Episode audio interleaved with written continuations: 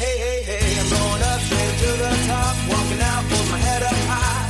Hey, hey, hey, moving on to a brand new place, and now it's here in the blink of an eye.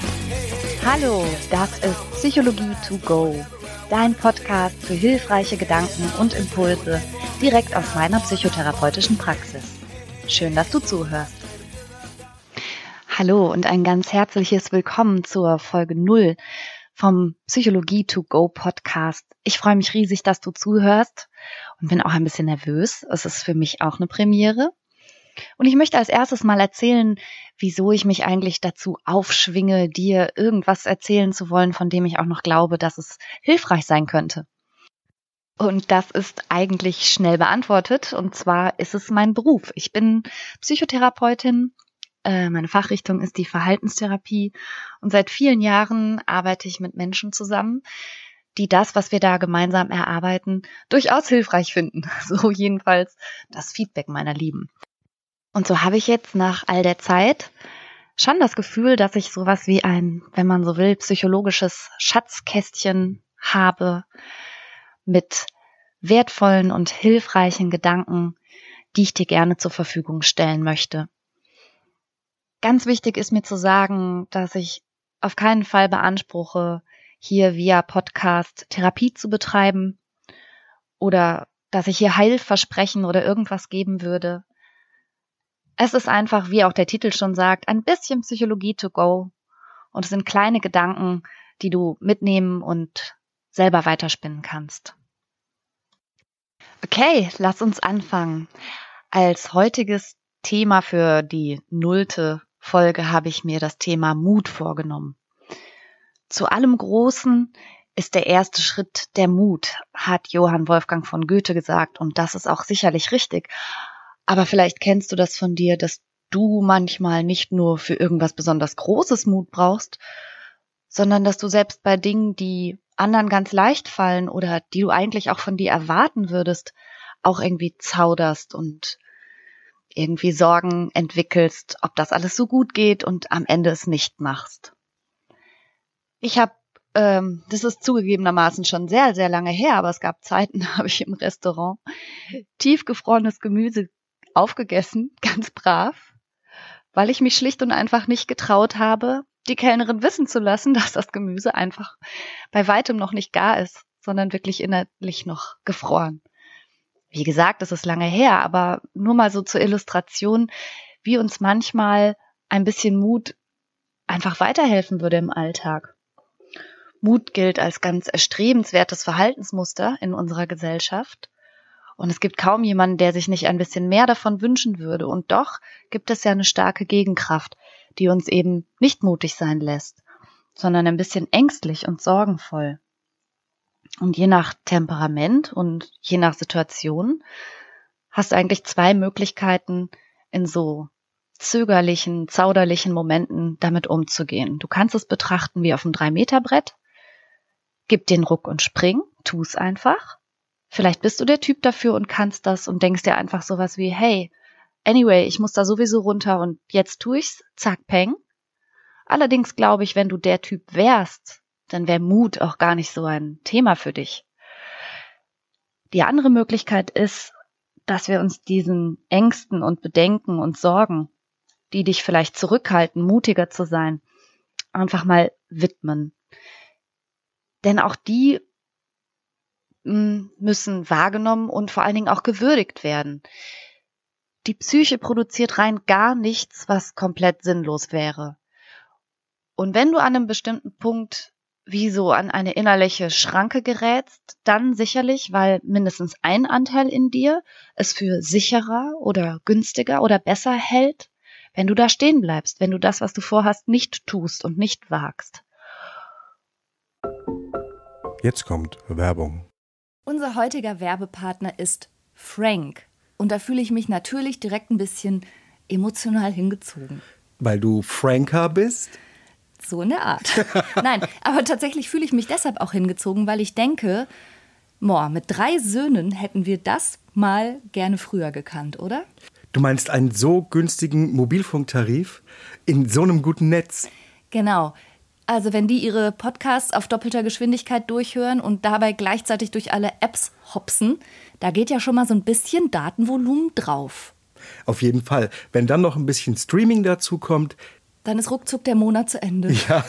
Aber auch unsere Podcast-Hörer, von denen wir wissen, dass sie unseren Podcast sehr gerne im Auto und bei längeren Fahrten hören, verbrauchen natürlich auch etwas an Datenvolumen. Und das alles ist mit Frank kein Problem mehr. Denn es gibt jetzt einen äußerst günstigen Tarif im besten D-Netz.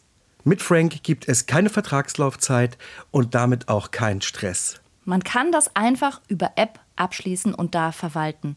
10 Gigabyte kosten 10 Euro und für alle VielsurferInnen gibt es 20 Gigabyte für 15 Euro. Und das ist wirklich, also wirklich so ein gutes Angebot.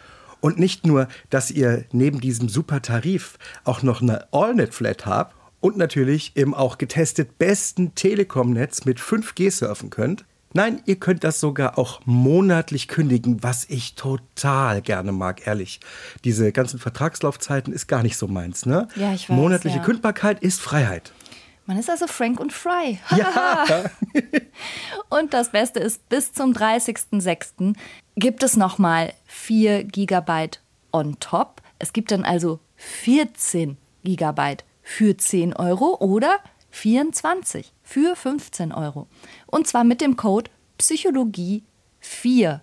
Also sichert euch jetzt bis zum 30.06. mit dem Code Psychologie, großgeschrieben, 4, dauerhaft 4 GB monatlich extra. Und wie das funktioniert, das seht ihr in den Shownotes oder könnt es einfach unter www.frank mit ae.de slash Psychologie nachlesen. Oh, Franka, endlich mal gutes Netz. Ich bin so froh, ehrlich. Ja, und die Kinder erst. Werbung Ende. Und häufig ist es ganz erfolgversprechend, wenn du dir diese Ängste mal genau anschaust. Also nicht einfach nur bei dieser vagen Verunsicherung stehen bleibst und dein Vorhaben halt unterlässt, sondern dir ganz genau anschaust, welche Gedanken hinter diesem Bremsgefühl stehen.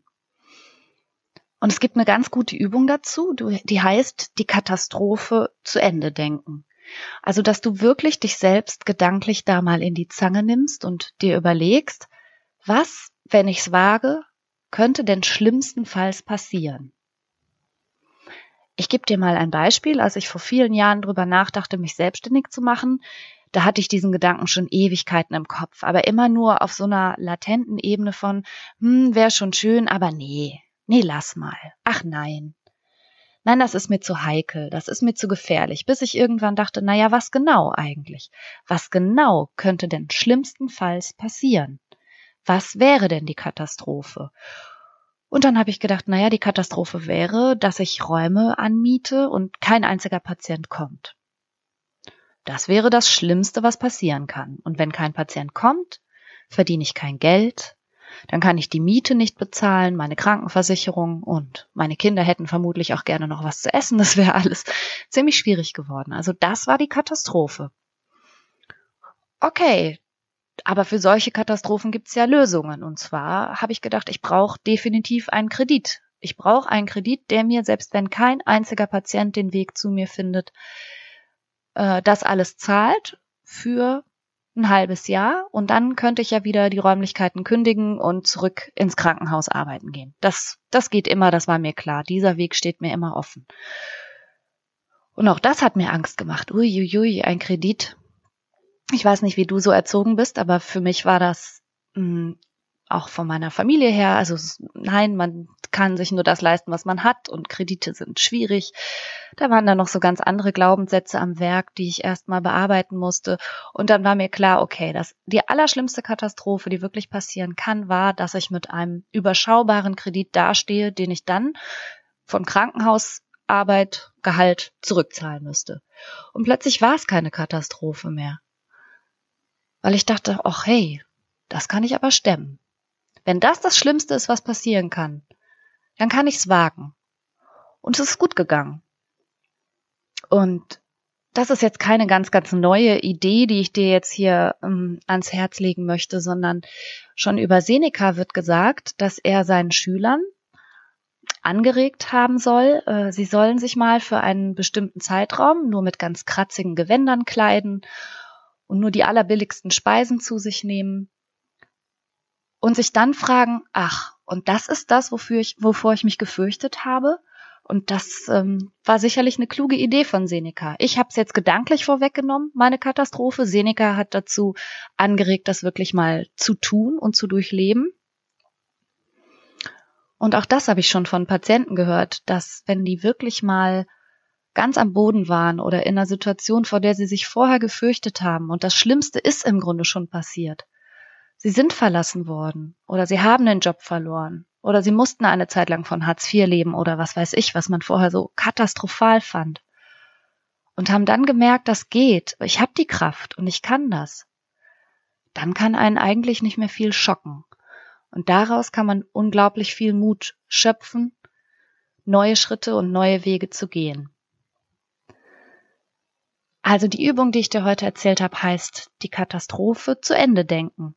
Und damit möchte ich auf keinen Fall zu wilden Katastrophisierungsideen anregen oder dass du dir noch mehr Angst einjagst selber, sondern dass du wirklich ernsthaft deinen ängstlichen Gedanken auf den Grund gehst und versuchst dafür einen Plan zu entwickeln. Und wenn du den hast, dann kannst du mutig sein.